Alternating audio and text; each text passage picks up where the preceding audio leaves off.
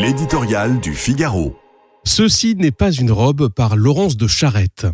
Quand je la porte, plus rien n'a d'importance. Un plaisant roman de Paul Gallico, adapté au cinéma l'année dernière, met en scène les aventures d'Ada Harris, discrète et besogneuse femme de ménage londonienne qui, émerveillée par la toilette d'une de ses clientes, décide un beau matin de consacrer sa pension de veuve de guerre à l'acquisition d'une robe haute couture.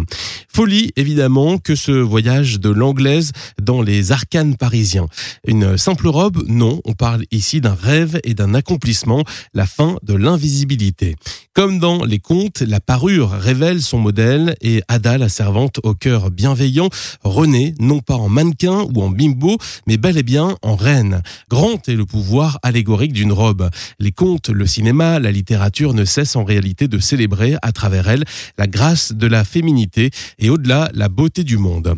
Il faut donc bien se rendre à l'évidence. L'abaya, vêtement destiné à soustraire la personne qui le porte aux yeux des autres, à effacer ses contours, n'a vraiment rien à voir avec une robe.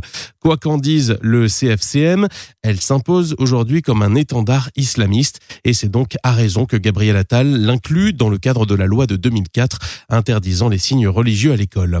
Ce n'est pas tout, l'abaya n'est pas non plus un signe de pudeur, nul besoin, on sans doute, de porter un tel tissu pour préserver sa dignité, mais bien un étau rivé sur le corps et l'âme des jeunes femmes, une forme ambulatoire de captivité et un outil séparatiste qui, à ce titre, entre en collision frontale avec la mission même de l'éducation nationale.